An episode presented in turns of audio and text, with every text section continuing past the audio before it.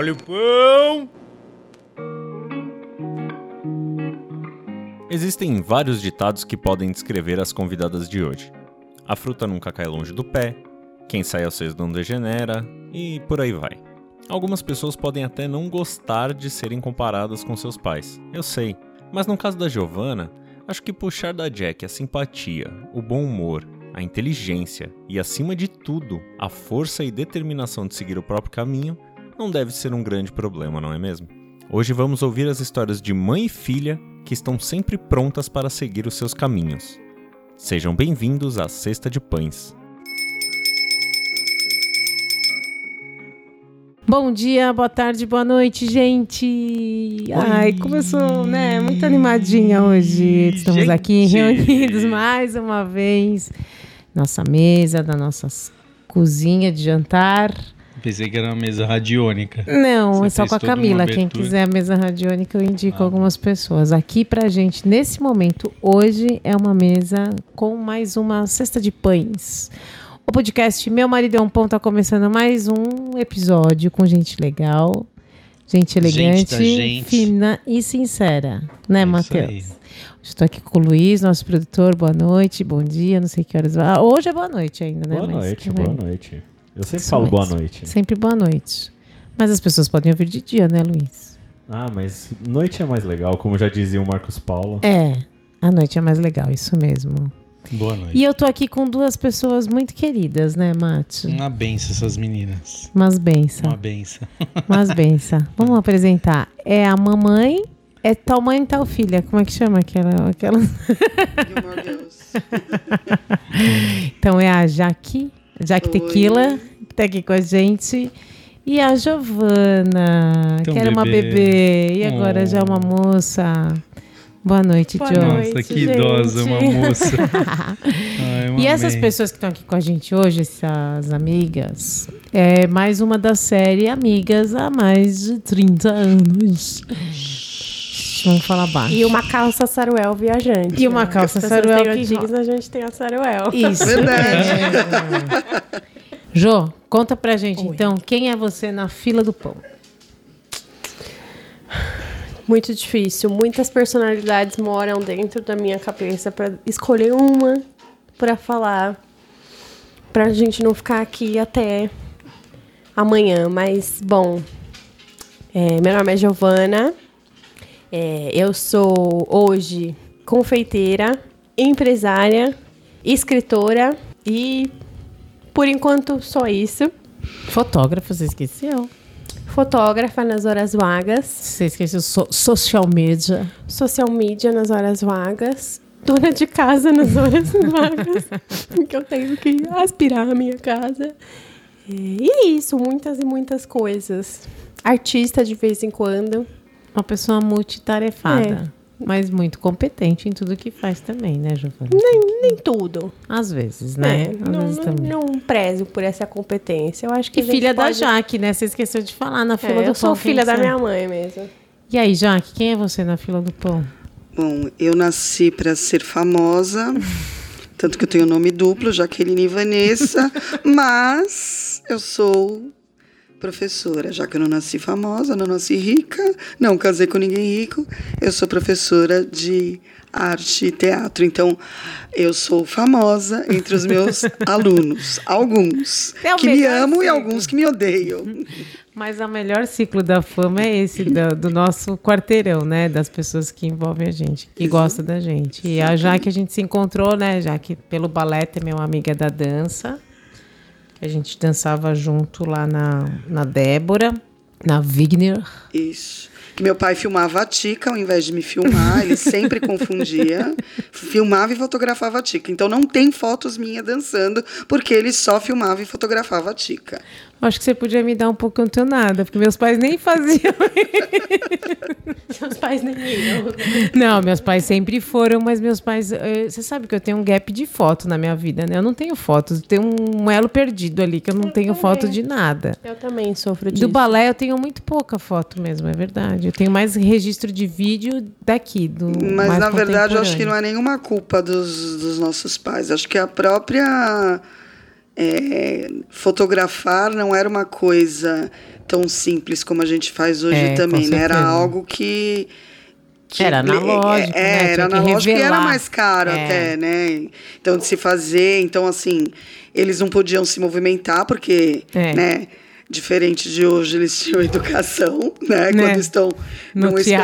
espetáculo e tiravam as fotos de longe. Então, assim, se a gente quisesse um- uma foto boa da gente, a gente precisava comprar verdade. essas fotos, que na É verdade vendiam-se essas Nossa, fotos. Jaqueline, você fez uma bela leitura disso, de plateia. É verdade. Meus pais, não- porque não tinham foto com recurso. A máquina não tinha recurso para não ter flash e sair uma foto maravilhosa no Exatamente. colégio Rio Branco, que era aquele palco enorme, né? Não, geralmente você tirava foto sem flash, É. o palco saía avermelhado e como não pegava o movimento, porque a abertura era muito longa, então pegavam uns 45 quadros naquela foto, então saía várias, Um vários borrões que É, pareciam é. fantasmas segurando velas. É, o bom que era de dança já ficava meio performático É, as fotos, né? é já dava verdade. pra fazer um. E quando veio a, a filmadora, que aí, né, os pais começaram a levar as filmadoras, não melhorou tanto assim, porque eles também não, não tinham técnica nenhuma e era do lugar que eles estavam que eles É. filmavam, eles não iam lá não na podia frente. levantar, tomava um. Não precisava ter um a gradinha do.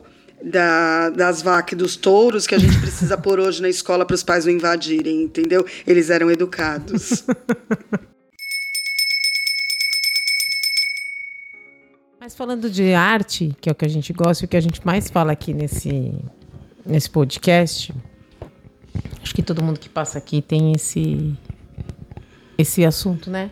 Que vem em pauta. E vocês, obviamente, são parte da, da vida, que a gente se conheceu via arte, né? Fizemos faculdade um período junto, a Jaque. E a Giovana, eu vim conhecer e depois que a gente se conheceu, eu também percebi que ela é uma artista. Né? Querida, eu sou cantora. Mentira, entre tantas, tantos talentos artísticos que eu tenho, esse, infelizmente, Deus não me deu esse não, Deus dom. me livre, cantora não. Não, mas você é uma poeta. É isso. Conta um pouquinho da sua É. poesia, porque já vieram outras poetas, o Marcos que teve aqui também, ele recita e declama, o Caio. Eu acho que a poesia, eu não esperava uma juventude poeta assim. Como é que é isso, já? É, Jô, me fala. Ah, eu cresci lendo Cecília Meirelles, Maria Clara Machado, então acho que é isso. Não, mas eu não me considero hoje poeta, é, porque eu acho que a- o poeta tem muito essa parte da declamação Poetisa, que eu não né? Eu Tô tenho. falando errado, gente. É, não, não trabalhamos Não? com gêneros, não, Tá, tá, tudo então tá certo. bom.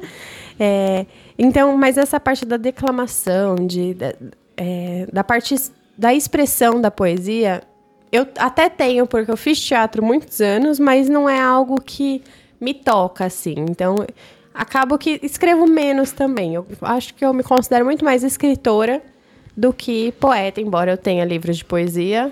É, hoje eu já percebi que eu vou mais por esse Mas quando você foi para Bienal, gente, porque nós vamos falar, tem aqui uma pessoa que além de confeiteira, ela é poeta e teve um livro na Bienal. Na Como é que foi Bienal. isso? Conta um pouquinho pra gente, João. É, foi um processo muito doido, porque você, como é, escritor, é, está num lugar de. Só, só escritores, num lugar de livro, eu sempre gostei de ir da Bienal. É, eu, até esses dias a gente estava comentando, eu e o Eduardo, é, da livraria Saraiva do Center Norte que fechou. Era o nosso passeio, assim. Eu ia de fim de semana para a livraria para ficar lá horas e horas vendo. Mesmo que minha mãe não comprasse livro nenhum que não E podia agora naquele tá dia. tendo todos esses desmontes, E né? é, e aí a gente foi lá e o Eduardo, meu namorado, ele mora na Vila Madalena. Ele vinha de lá até pra vir pro Center Norte, porque era uma livraria referência para todo mundo. Então eu cresci nesse meio de livros.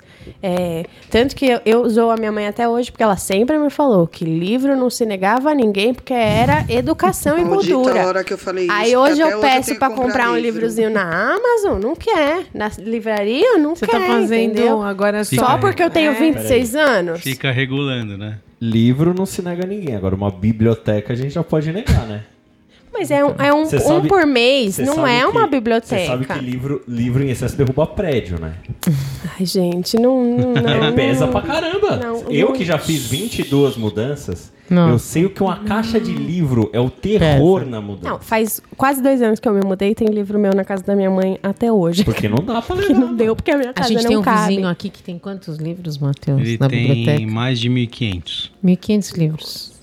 É, o engraçado, a Giovana, quando Ele é professor ela de história. estava na fase de Eu voltei, eu fui alfabetização, buscar pizza e voltei. ela mudou de uma escola para outra e aí ela precisou de algum um reforço assim para poder acompanhar, né? E era na casa de amigos, professores e era um professor que tinha assim uma biblioteca é, vasta, né, na casa dele. Então a Giovana gostava de ir, não era por causa do reforço, porque ela ficava sentada lá e ela ficava lendo os livros. Então aí ela tinha um combinado com a com a orientadora, né? Que ela podia escolher um livro para levar para ler, para trazer na, né, e contar na próxima semana. Então, quer dizer, quando eu trabalhava no Santa Gema, enquanto eu esperava, enquanto ela me esperava das as aulas da tarde, ela ficava dentro da biblioteca ajudando a bibliotecária, entendeu? Então Que ela legal. sabia onde estavam todos os livros. Então, Tipo Harry chegava- Potter, sabe? Que eles ficam lá. Era meio que, que escola, né? De, de freira, tem aquele ambiente sombrio, aquela arquitetura muito moderna. Então era assim que eu me Isso sentia. aí, então Então vem disso. vai pra Aí a, Grifinória na próxima. a Bienal é um momento, Ela tipo. com cara de Sonserina, mas tudo bem. É, é um momento surreal depois de quando você tem essa infância relacionada a livro, você tá lançando o seu livro num ambiente de outros escritores. Então foi um momento assim é, muito mágico, de fato, que assim é. E, e eu falo pra todo mundo, todo mundo me pergunta, às vezes muita gente é, me indica pra outras pessoas pra conversar comigo sobre publicação de livro. E eu já falo pras pessoas, eu falo, gente, se você quer ganhar dinheiro, primeiro, sinto muito, não é por esse caminho. E segundo, não sou eu a pessoa que vai te ajudar a estar nesse caminho, porque nunca foi sobre ganhar dinheiro é, escrevendo livros, foi sobre contar histórias e que as pessoas lessem o que eu estava falando, porque eu comecei a escrever é, muito nova, com 13 anos, assim, na escola. Sempre gostei muito da aula de redação e fui vendo que eu gostava. Tanto que fui para o caminho no ensino médio de querer fazer jorna- jornalismo também por conta dessa escrita. Então, sempre gostei muito de escrever. E aí, aos 17 para os 18, quando eu fiz o meu primeiro livro sozinha, eu fiz a diagramação, fiz a capa, mandei imprimir numa gráfica qualquer, só porque eu queria ter, a- eu queria ter O a minha história naquele papel que eu via a minha vida inteira. Então, para mim, escrever era sobre isso. Então, estar na Bienal também era sobre isso. E era um momento de ter mais voz com as pessoas, mas era principalmente isso, de, de comunicar é, e ter as pessoas. É, para mim, o mais gratificante é as pessoas lerem o que eu escrevi e falarem: caraca, eu sinto exatamente a mesma coisa. Que legal. E esse é o Então, papel do esse livro, né? é- Tá vendo, Luiz? Tá te dando incentivo pra você terminar É seu um elo, né? book. É um elo que você Qual que, qual, com qual livro você estava na Bienal?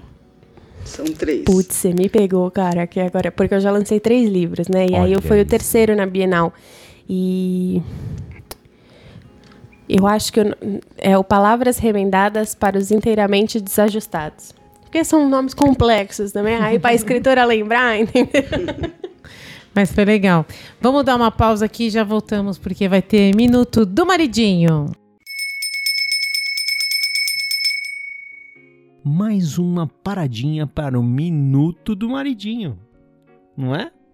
Você aí que está curioso, quer saber um pouquinho mais sobre a história da panificação? É aqui, ó, é nesse momento. Sabia que nessa época aí da Idade Média, os padeiros eram só considerados profissionais? Não existiam um padeiro doméstico. Não, não, não. Tinham que ser profissionais e só trabalhavam para a nobreza. Olha aí a nobreza de novo em destaque. E para isso eram necessários os fornos que ficavam sempre fora da cidade, porque tinha muito risco de incêndio. Então esse forno era de uso coletivo, mas só de uso coletivo dos profissionais. Olha que coisa incrível, né?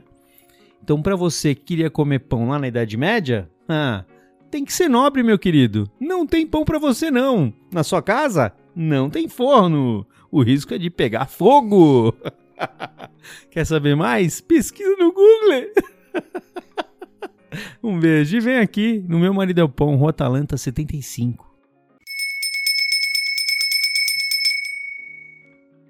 Então, depois da pizza, todo mundo de bucho cheio. Então, já que todo mundo comeu, Jaque. Já que. a Jaque aqui. tá aqui.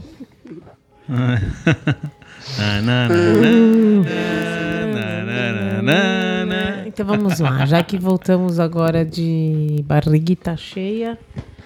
A Jaque, a gente falou um pouco sobre arte, literaturas. E a gente vai falar agora um pouco sobre confeitaria, empreendedorismo feminino e toda essa coisa que a Jaque e a Giovana, como a gente está entrando no mês da mulher, né, Giovana? Você é uma mulher empoderada. Oi, Não gosto Vamos, dessa palavra, mulheres, mas- galera, girl power. Go power. Bota o meme Empoderada. divulgação. É, simplesmente, né? Girl Power. Mas aí, Jô, me fala um pouco sobre empreendedorismo e sua experiência. Às vezes você escreve uns textos lá que eu acho que é um pouco desabafo, né? E eu vejo, às vezes a gente se enxerga. A sua irmã, sua mãe também é muito empreendedora, sempre também foi a busca de ter o próprio negócio. Enfim, me conta a sua experiência e justifique sua resposta. Bateu o lado. A resposta completa, por É, favor. resposta completa. Eu acho que ela vem, essa experiência, literalmente há 26 anos. Porque eu vi todo mundo da minha família empreender. Eu vi todo mundo da minha família, com perdão da palavra, se fuder. então, eu, eu cresci, meu avô, quando eu era pequena, ele tinha padaria. Então, a minha mãe trabalhava na padaria e eu tinha que ir até a padaria. Então, mesmo com uma criança inconsciente, é, né, você não lembra né, dessas coisas, fica, né, as marcas do, do, do perrengue que é você gerir um negócio, né? Eu lembro, claro, da parte boa, da banca da frente, do almanacão da Mônica, né, de todos os chocolates que todo mundo nossos filhos. deixar, deixavam eu pegar. E também passei as férias. Eu até comentei hoje com o seu Manuel, que é o dono do, do novo negócio que eu tô entrando, que ele virou pro meu avô, a hora que meu avô chegou lá e falou: É, Zé, essa menina tem alma de empreendedora, ela nasceu para ter negócio. E eu fiquei, tipo, olhando pra cara dele. E, e ele falou isso, na verdade, por, por conta da minha facilidade de aprender as coisas é, mais tecnológicas, digamos assim. Porque eu tava no caixa, no sistema, o que é, um É negócio mesmo? muito fácil. Ah, Eu não reparei isso, é, nunca. Básico, básico. Né, Luiz? A impressora funciona agora. Olha só, o papel sai. Olha só. Luiz perdeu o posto. Você Perdeu, é... Desculpa. Eu preciso falar pra você isso, Luiz. É. Eu já falei que um dos maiores prazeres da minha vida é me limitar a ser um usuário. Isso nunca mesmo. mais dar suporte pra nada nessa vida. Então, e aí vem disso. A minha tia no interior tem padaria, então tem até hoje. Eu cresci, né? Eu até- aí eu falei pro Aí seu você veio Manuel trabalhar hoje. numa padaria. É, é, então assim, eu cresci dando troco errado para as pessoas quando eu era criança, nas férias que eu trabalhava na padaria. Então eu sempre estive ali. E então esse negócio do empreender, é, é, também não lembro, mas vivenciei a minha mãe gerindo uma escola. É, então todos os momentos, assim, minha tia já vendeu roupa. Então qualquer coisa assim que você der pra gente, a gente faz, entendeu? Exatamente. Se a gente E vai que fazer que bem feito, eu não sei. experiência, Giovana? O que, que você fala pra uma menina hoje com 26 anos que quer empreender? Você encoraja ou você fala pra ela, queridinha, Eu acho que aí é, é- aí é que entra as questões dos textos que eu escrevo, que é muito diferente. Eu vou falar, queridinha, mas eu acho que também dá pra você encorajar sendo sincero, falando quão difícil é você fazer um processo, porque eu acho que a gente limitar a só alimentar os sonhos de boas é, verdade, de boas histórias, não, não vai levar a pessoa a lugar algum. É, eu acho que a gente tem que falar que é punk o lado. A pessoa tem que saber os dois lados da moeda, é para saber mesmo se é o que ela quer escolher também. É, então eu acho que a gente tem que ser honesto e não é porque a gente é honesto que a gente deixa de encorajar as pessoas. É, eu tenho muitos isso para mim, para minha vida pessoal, até em conversas com os meus amigos. Eu vou te falar a verdade, mas não é que eu não quero que você faça, é porque eu acho que você precisa saber a verdade também. Então, a verdade por trás de um negócio é que ele é muito difícil. É, é você às vezes a gente empreende para parar de lidar com pessoas, é, com más pessoas, digamos assim. Só que quando você empreende, você tem diversos tipos de clientes, é, você vai ouvir de tudo. Eu já, já fui tirada de louca por cliente, por ela falar que é, eu nunca na vida fiz um brownie com nozes e ela virou para mim, por A mais B, queria o dinheiro de volta porque ela tinha comido um brownie uma semana com nozes e na outra semana não tinha nozes no brownie. Tipo, ela inventou na cabeça dela uma nozes que não existia. Então, ah, e esses momentos te fazem tipo, cara, eu não quero isso, eu quero largar É tudo. tipo, eu me livrei sabe? de um chefe, porém arrumei Todos os chefes. todos os chefes clientes Então, hoje eu tenho como empreendedora a frase de muito clássica que a gente usa muito no, no design, né, na, na, na social media, que é demita o cliente. Eu demito clientes. Eu falo, não, não quero, não. Eu prefiro demitir clientes. Eu prefiro ter uma, uma falta de um dinheiro ali do que passar por isso. Porque essa parte é desgastante do empreender. É, você tá o tempo, a sua cabeça tá sempre ali ligada. Você vai dormir pensando no seu trabalho, você vai acordar pensando no seu trabalho, você vai cagar pensando no seu trabalho, você vai É tomar banho mesmo, pensando no seu no trabalho. trabalho. Você pensa, sabe? Eu já cheguei aí no macro, no macro, um mercado enorme, com dois carrinhos, porque eu tinha que fazer compra para minha casa e para minha loja ao mesmo tempo, porque era o único momento que eu tinha para ir no mercado.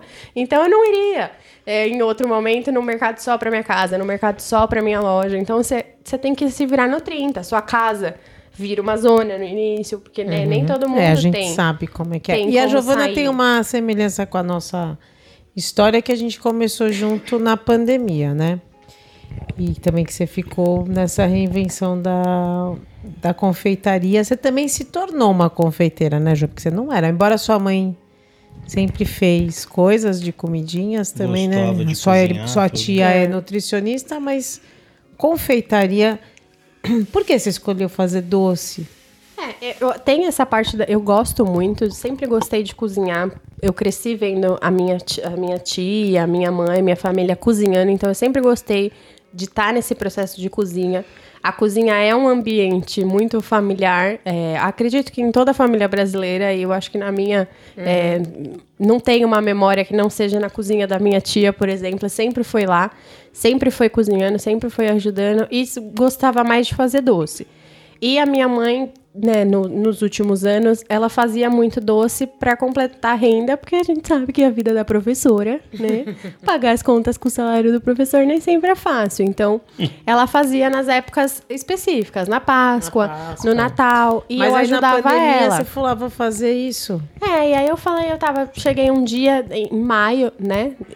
Isso a gente tava o quê? Uns dois meses já de pandemia em 2020. E com uma boa pessoa com fogo no firão, eu não aguentava mais ficar sem fazer nada, assim, porque eu trabalhava com mídia social e foi a primeira coisa que as empresas cortaram. Né? Porque, ah, o meu funcionário faz, então eu não tinha trabalho. Eu Fora que você tinha tirado o ano pra viajar de mochilão. E É. a sua minha viagem foi então. É, eu tinha acabado de voltar de viagem, foi um, um processo até um pouco traumático. Então eu falei, ah, vou fazer doce. Eu fazia doce na época da faculdade também, para ajudar a pagar a faculdade. Então vendia doce na faculdade. Era uma coisa que eu já estava habituada a fazer. Era uma coisa que eu pensava, eu sempre pensava nos processos fáceis. É, é muito fácil fazer um brigadeiro. Hoje, como confeiteira, eu vejo que existem outros produtos mais fáceis. Tanto que o nome da minha empresa chama Brigideiros. E eu quase não vendo brigadeiro hoje, porque eu acabei em, me Você acha fácil fazer brigadeiro? Eu acho, porque com uma lata você tem 20 unidades daquilo. Então Não, você mas acaba. É uma, é uma coisa que você tem que ter. Eu acho a confeitaria uma pura alquimia, ponto, assim, é. né? É, é, ponto, é pura eu não química. acho. Por exemplo, eu, eu não me vejo fazendo. Tanto é que toda vez eu falo isso. As coisas dão mais certo aqui com a padaria, porque é o Matheus que está na ponta. Porque eu não tenho paciência de processo, sabe? Assim, de ficar esperando. A cebola é bem picadinha. Não tenho. São nacos. Que é pra você A gente encontrar. sabe disso. Você É. encontrar. Se a caponata de berinjela não tem cebola, foi o Matheus que Foi o picou. Matheus que picou. Se você comprou Gente, aqui. gente, é corte rústico. É, é uma cozinha. Como é que fala? Não é rústica, não, não. Tem a um pessoa nome gosta pra- muito de arte conceitual. É, Originária. É originária, Cozinha molecular. exatamente. Cozinha originária. Não tem Cozinha essa coisa. Eu duvido se lá na Idade Média eles ficavam picando. Entendeu? Não, botava a cebola inteira com casca e tudo. Casca e tudo. Exato. É, os, é, é Homem primata, pra quê?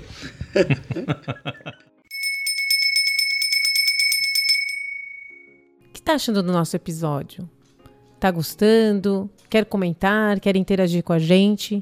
Então vai lá no nosso Instagram, Meu Marido é um Pão, faz uma, um comentário pelo direct, mande uma mensagem, um DM pra gente e aproveita e faz um pedido do seu pãozinho também. Mas Fica aí, primata. Jô, você tá, a gente tá É. falando disso, então você quis empreender e falou: ah, eu vou fazer doce para ter uma minha empresa, abrir gideiros e tal. E hoje a gente vê todos esses processos que estão acontecendo. Eu quero de novo voltar com você lá no empreendedorismo. O empreendedorismo valeu a pena ou você quer ser CLT de novo? Depende do dia que você faz essa pergunta. É, então, é aí que eu quero Eu chegar. acho que depende. Eu, Porque, por exemplo, sua mãe é. Desculpa, vou cortar, mas só para arrematar a pergunta, para a Jaque também pensar. A gente vive nesse ciclo vicioso de ganhar dinheiro, pagar. Apagar incêndio, quer, né? apagar Apaga incêndio. incêndio. Uma hora você fala, mano, eu vou lá pedir o dinheiro mensal, bonitinho, certinho, dia 5, dia 15, cair. Vamos tocar o barco. E aí, uma vez eu li um texto seu falando sobre isso, sobre voltar para o mercado e ou ser um, um CLT ou um funcionário público, enfim, que seja. Eu gente. tô ouvindo Darth Vader aqui no meu ouvido. Por quê? Ah, a Frida? Não sei quem é. Eu não sei, tá, tá rolando uma respiração de algum espírito, um Exu, alguma É coisa. Então eu queria pensar que você, uma vez você fez um texto, foi um texto que eu falei, nossa, é, é pura verdade. E hoje eu estou voltando para o mercado, por exemplo. Para quem não sabe, fica aqui aberta para vocês. É, eu não estou mais 100% aqui na, na padaria. Eu fico junto com o Matheus, mas eu estou no mercado de trabalho de novo, conforme manda o regimento CLT. Isso para mim foi um, um divisor assim. Falei, meu Deus, entendeu? E aí eu lembro que você uma vez colocou isso. Como é que é isso? E me fala. Foi um processo muito longo desde o ano passado, quando eu tive que fechar a minha loja. E aí começaram a vir esses pensamentos na crise, é, porque quem abriu um negócio numa pandemia sabe que a gente teve um pico muito bom, porque as pessoas estavam em casa. E depois as pessoas começaram a sair, esse pico diminuiu e não atendeu às nossas expectativas. Então a gente teve que se virar nos 30. E aí, quando eu me vi, se me vi fazendo essas perguntas, né, eu devo voltar para o CLT, eu vou ser feliz, é, eu coloquei na minha cabeça que a minha felicidade ela não depende da minha vida profissional. É, e eu acho que isso acaba sendo um, um ponto particular também, porque eu cresci ouvindo que a gente tinha que ser alguma coisa profissionalmente falando. Então, é para minha família, para muita gente da minha família, é inadmissível eu ter feito faculdade de artes, por exemplo. Tipo, é como se eu não tivesse feito faculdade, é como se minha mãe não tivesse feito faculdade. Então, isso fica tão implícito na nossa cabeça que a gente acha que a gente tem que ser alguém profissionalmente. Quando eu entendi que eu não precisava ser alguém é, profissionalmente é, bem realizada, da forma que as pessoas falavam, quando eu entendi que eu poderia ser uma pessoa medíocre, porque eu acho que não tem problema em a gente ser medíocre, é, tá tudo bem ser mediano de vez em quando, ninguém precisa ser excelente em tudo.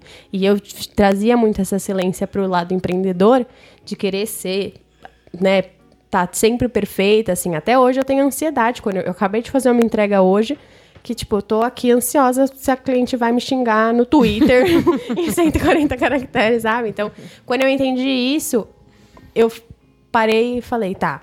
Então, agora, racionalmente, eu vou elencar os prós e os contras de um CLT e de um CNPJ.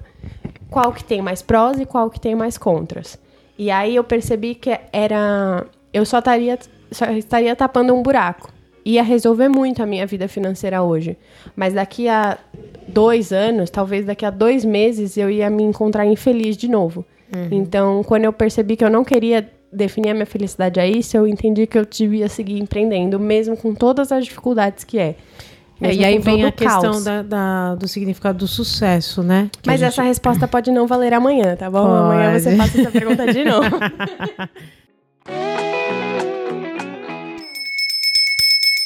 Olha o pão!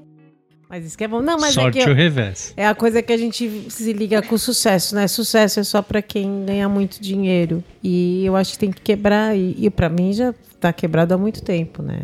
Mas As a gente pessoas com cresceu sucesso. assim. É que a gente cresceu. A gente cresceu assim. Sucesso com uma boa carreira e muito dinheiro. Exatamente, que aos 30 anos a gente tinha A idade que do ter sucesso. a idade do sucesso, Ter uma que a gente tinha que independência ter financeira. independência financeira, tinha que estar casado, né, ter a família, ter casa própria e ter, né, assim, tipo a, a vida de Casa Cláudia. né? Então teríamos que ser essa pessoa. Casa Cláudia, pra quem não sabe se você é jovem, é uma revista editora Abril. Que Exatamente. Que Não, pobres fazer. adoravam ver a decoração e pensar: um dia eu vou fazer a minha sala exatamente É, como é. Se exatamente. páginas e E páginas assim, da não revista. desmerecendo os nossos pais, se for pensar, é, por exemplo, o- os meus que vieram do interior de Minas, eles conseguiram isso. É. Entendeu? É, e meu, como a Giovana mesmo diz, meu pai até hoje acha que eu não fiz faculdade. Eu falei, ah, tá, eu tô trabalhando porque mesmo, não é? É, E ele achava que eu tinha que ser advogada. Eu, óbvio que eu falo para os meus alunos quando eles estão me atormentando, eu falo assim, por que é que eu não fui fazer direito? Mas eu tenho certeza que eu tô no lugar que, que eu tenho que estar. Então, se você fizer para mim a pergunta se eu prefiro ser empreendedora ou prefiro ser CLT, por já ter passado, certeza que eu quero ser CLT, gente. Eu não quero ter que trabalhar final de semana. Eu não quero ter que ficar pensando se vai entrar ou não vai entrar dinheiro, sabe? E acho que assim. e- mas também hoje eu tenho consciência Mas de que, tipo, exatamente, eu não quero mais é, trabalhar numa empresa, no- numa escola, e que, tipo, é, a hora aula ouro, mas que tira o couro, igual diz a minha amiga. Não quero mais isso também, entendeu? Eu, eu sei que, eu falei que eu nasci para ser artista, é, famosa, mas desde pequena eu sabia que eu ia ser professora. Então, eu sou professora, tá? Então, é isso que, que eu sou. Então, se alguém fala para mim, ah, mas né, você não, não quer estudar, pegar uma coordenação, Deus me livre de eu pegar uma coordenação. Não, sou eu e os meus alunos. A gente se entende. Eu não tô para enfrentar esse restante aí, né? Eu acho que ganhar, sei lá, uns 5 mil a mais do que eu ganho, não vai compensar, entendeu? Então, eu certamente hoje ah, digo que eu prefiro ser CLT. E, por outro lado, mesmo como eu não quero mais uma escola que sugue a alma, se eu precisar complementar minha renda, vai ser fazendo brigadeiro de novo, vai ser fazendo pulseira, vai ser fazendo bolsa.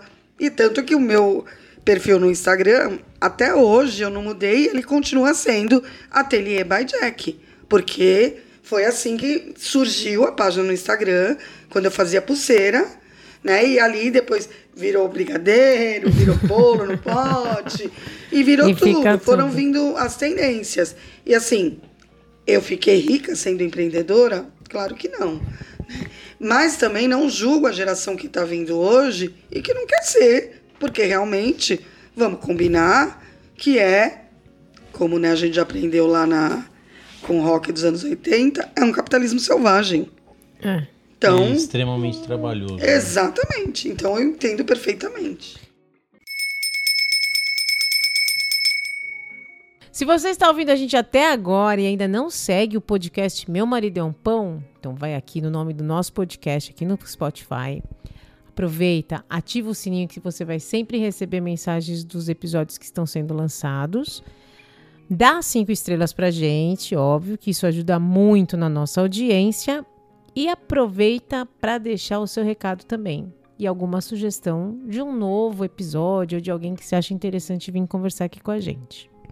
E aproveita e vamos lançar a pirâmide do bem. Sim, para você que já foi convidado inúmeras vezes a participar daquelas pirâmides, que todo mundo sabe bem como é que funciona, que tal você fazer isso com gente legal como a gente? Então faz o seguinte, vai lá, indica e compartilha nosso podcast, nosso episódio com mais duas pessoas, e essas duas pessoas com mais duas pessoas, e essas duas pessoas com mais duas pessoas, e assim sucessivamente a nossa pirâmide vai crescendo, e o que, que vai acontecer? Nós vamos cair na boca do povo. Meu marido é um pão, o podcast. Eu acho que é, é, eu falo muito isso hoje como empreendedora, é que eu escolhi, é, eu sempre trabalhei isso muito na minha cabeça em vários aspectos da minha vida, que é, eu sou uma pessoa livre. É, eu sou uma pessoa livre como mulher, eu sou uma pessoa livre no meu relacionamento, eu sou uma pessoa livre como empreendedora. E a partir do momento que eu me vejo presa a um negócio que começa a me adoecer, eu tô sendo muito hipócrita em falar que eu sou uma pessoa livre. Então, quando você pega nisso, dói e você fala tipo, caraca, tô fazendo alguma coisa muito errada comigo mesma. Então, quando você para e pensa que você tem que ser primeiro para você e não escrava dos outros, porque a gente se torna muito escravo dos outros, né? É, eu acho que é, até uma comparação que, que eu já fiz várias vezes em várias conversas quando a gente fala de, de garotas e garotos de programa, que todo mundo julga né, o fato da prostituição. Mas todos nós nos prostituímos em algum momento da vida por alguma coisa. É, então, até porque a gente se entrega ao trabalho de uma forma tão escrava que, que ninguém percebe, porque é lindo, né? Esse esforço que a gente faz é lindo, né? Você é, resiste, você é, ressignifica, tipo, mas talvez eu esteja cansada de ressignificar a minha vida. Talvez eu só queira encontrar a zona de conforto, pegar a minha mantinha e ficar na zona de conforto, sabe? Então, e as pessoas não aceitam isso, Fala, né? Luiz quer falar. É, não. É porque assim, força de trabalho, pragmaticamente, é, é vender horas de vida. Eu, eu não vejo, eu não vejo glamour nenhum em trabalhar pra ninguém. Eu sou um funcionário público, eu trabalho no metrô, eu tô empreendendo. Por enquanto, né? Eu tô, tô começando aqui a produtora e tal. É, Cola com nós. que você passa de ano.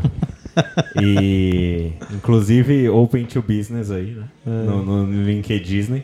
Mas é isso, entendeu? É, quando as pessoas passarem a entender que você troca horas da sua vida por dinheiro, que é isso que é trabalho. Ninguém trabalha porque quer. Ninguém trabalha porque quer. A gente trabalha porque a gente vive dentro de um sistema em que se eu não conseguir dinheiro, certo? É. Não rola. Então eu, eu literalmente troco horas da minha vida por dinheiro. Partindo dessa premissa, talvez seja mais interessante você vender as suas horas, as suas horas de vida para você mesmo, Uhum. né? E aí, assim, é, é, é isso que você tem que pôr na balança. Então, mais uma vez, a gente esteve aqui falando de coisas legais, coisas que dariam mais 20 capítulos, né? E longas noites conversando. Mas a gente tem que terminar esse papo, queridas. A gente tem que dizer tchau. É hora de dar dizer tchau. Tchau, Teletubbies. E assim, sempre a Lá, gente lá. termina agora. Agora, sempre, né? Que eu, desde que a gente Desde começou, a desde o vida. do episódio number one, a gente termina com uma citação de alguma arte.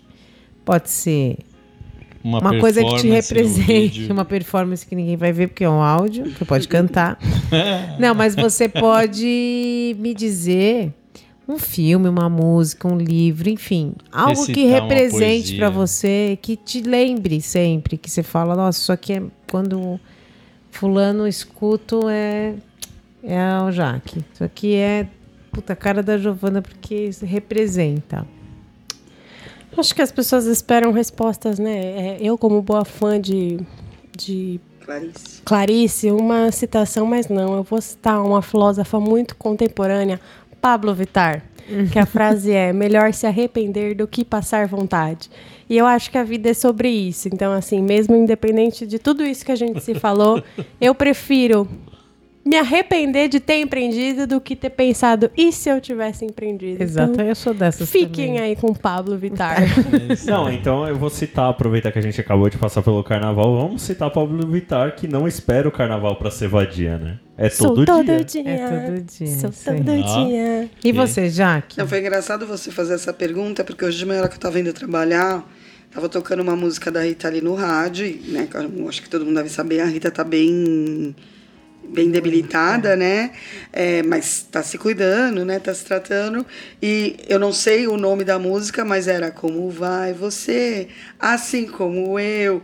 Uma pessoa. Eu peguei comecei a pensar, falei, gente, como isso diz tanto sobre nós, Filho de né? Deus, nessa Canoa canoa furada, furada, remando contra a maré. Não acredito em nada, não. Até duvido da da fé. É, essa música é linda. Não Bom, quero Rita luxo, nem lixo. Eu acho que a gente pode subir o BG agora, viu? 15 segundos pra não cair no. Ah, mas foi um Lee, papo é, muito mas foi gostoso. legal. E eu não posso deixar de terminar esse episódio chamando Jack, o Tequila. Eu lembro de você com essa Senhora. música, Jack. É, É na skunk. faculdade. É, a gente tem vontade de matar o skunk, mas tudo bem. Ou os pais, né? Gente, Mas tem um- Jack era tequila mesmo? Não, eu não bebo uma gota de álcool. Ah, então. É, que a gente encheu o saco dela na Jack na Brisa. faculdade. Gente, eu quero agradecer mais uma vez a presença, tá aqui Parceria, à noite, a parceria de amizade. sempre, a amizade de vocês. Beijinho, que sempre. beijinho. Elas são tão fofas, gente. É. Vocês não têm noção. A Giovana sempre prestativa. E tem um aniversário. Elas vêm e fazem Elas um monte montam de as festas coisa. dos meus filhos. Vem, traz sempre um né? mimo. Sempre na última hora, porque elas sabem que a mãe não faz mesmo, Pra que não. desespero da A gente ama. Da virginiana. É, a gente faz a festa nos 45 É do gente que a gente tempo. ama. Isso, e a Vocês gente são sabe que vocês moram no nossos pessoas corações. que a gente tem muito amor. A gente também. Obrigada. E que estão sempre Uhum. com a gente, mesmo a gente tá numa canoa furada às vezes. Contra a maré. Afunda Vocês entram junto. junto. E é agradecimento mesmo por tudo e por a gente estar aqui se segurando, né? Ninguém julga às vezes as amizades e eu acho que é assim que a gente parte sempre num, há anos no túnel do túnel tempo. do tempo. Então, mais uma vez, obrigada, boa noite pra vocês, viu, noite, Um beijo. Gil, Gil, Olha, coração, Valeu, coração do Snoopy, né, Jack? peraí. Peraí, antes da gente terminar, dá seus, todos os seus Instagrams. ah, é verdade. Ai, meu Deus. Multiempreendedora, vamos lá. Vamos lá. O Instagram da confeitaria é Brigideiro, G de GI, tá? Meu nome é com G, gente, é Brigideiros, meu Instagram da confeitaria. E o meu Instagram pessoal, eu vou ter que olhar pra sua cara porque ele é privado, aí eu vou ver se eu aceito. Mas lá você pode ler meus textos, que é eu, Giovana, com um N só, Carvalho. Tá? Mas se eu não gostar de você, eu penso, tá bom? É, seu a sinceridade impera. É isso aí. É isso que é legal. É o A sinceridade. rede social é minha e eu aceito quem eu quiser. Exatamente. A Jack, qual que é a sua rede social? Ateliê by Jack. Com K.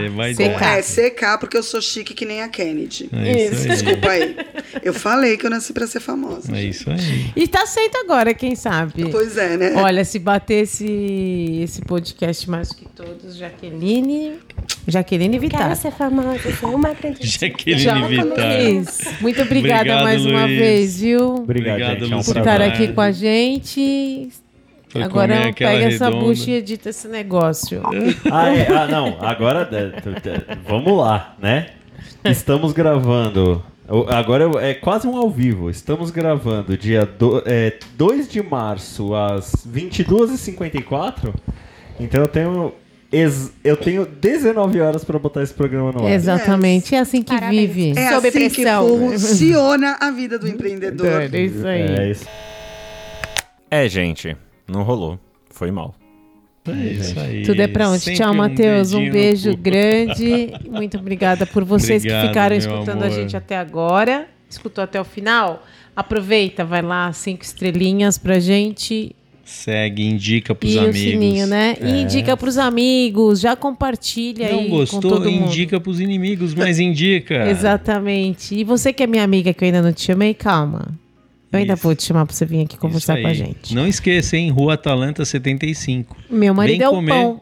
Um beijo pra um vocês. pãozinho, cookie brilha, tudo de bom aqui. Vem pra cá. Quer bater um papo aqui com a gente e contar sua história? Então vem ser cliente do Meu Marido é um Pão e conhecer as delícias do nosso balcão. Quem sabe assim, você não sobe aqui para nossa cozinha, janta com a gente e conta a sua história também. Esse podcast conta com a produção de BL Produções, criação minha, da Tica e do Matheus, apresentação Tica e meu marido Matheus, Edição BL Produções. Trilha sonora e sonorização exclusivamente criada para nós por Gustavo Estopa. As histórias aqui contadas em nosso podcast são todas baseadas em fatos reais.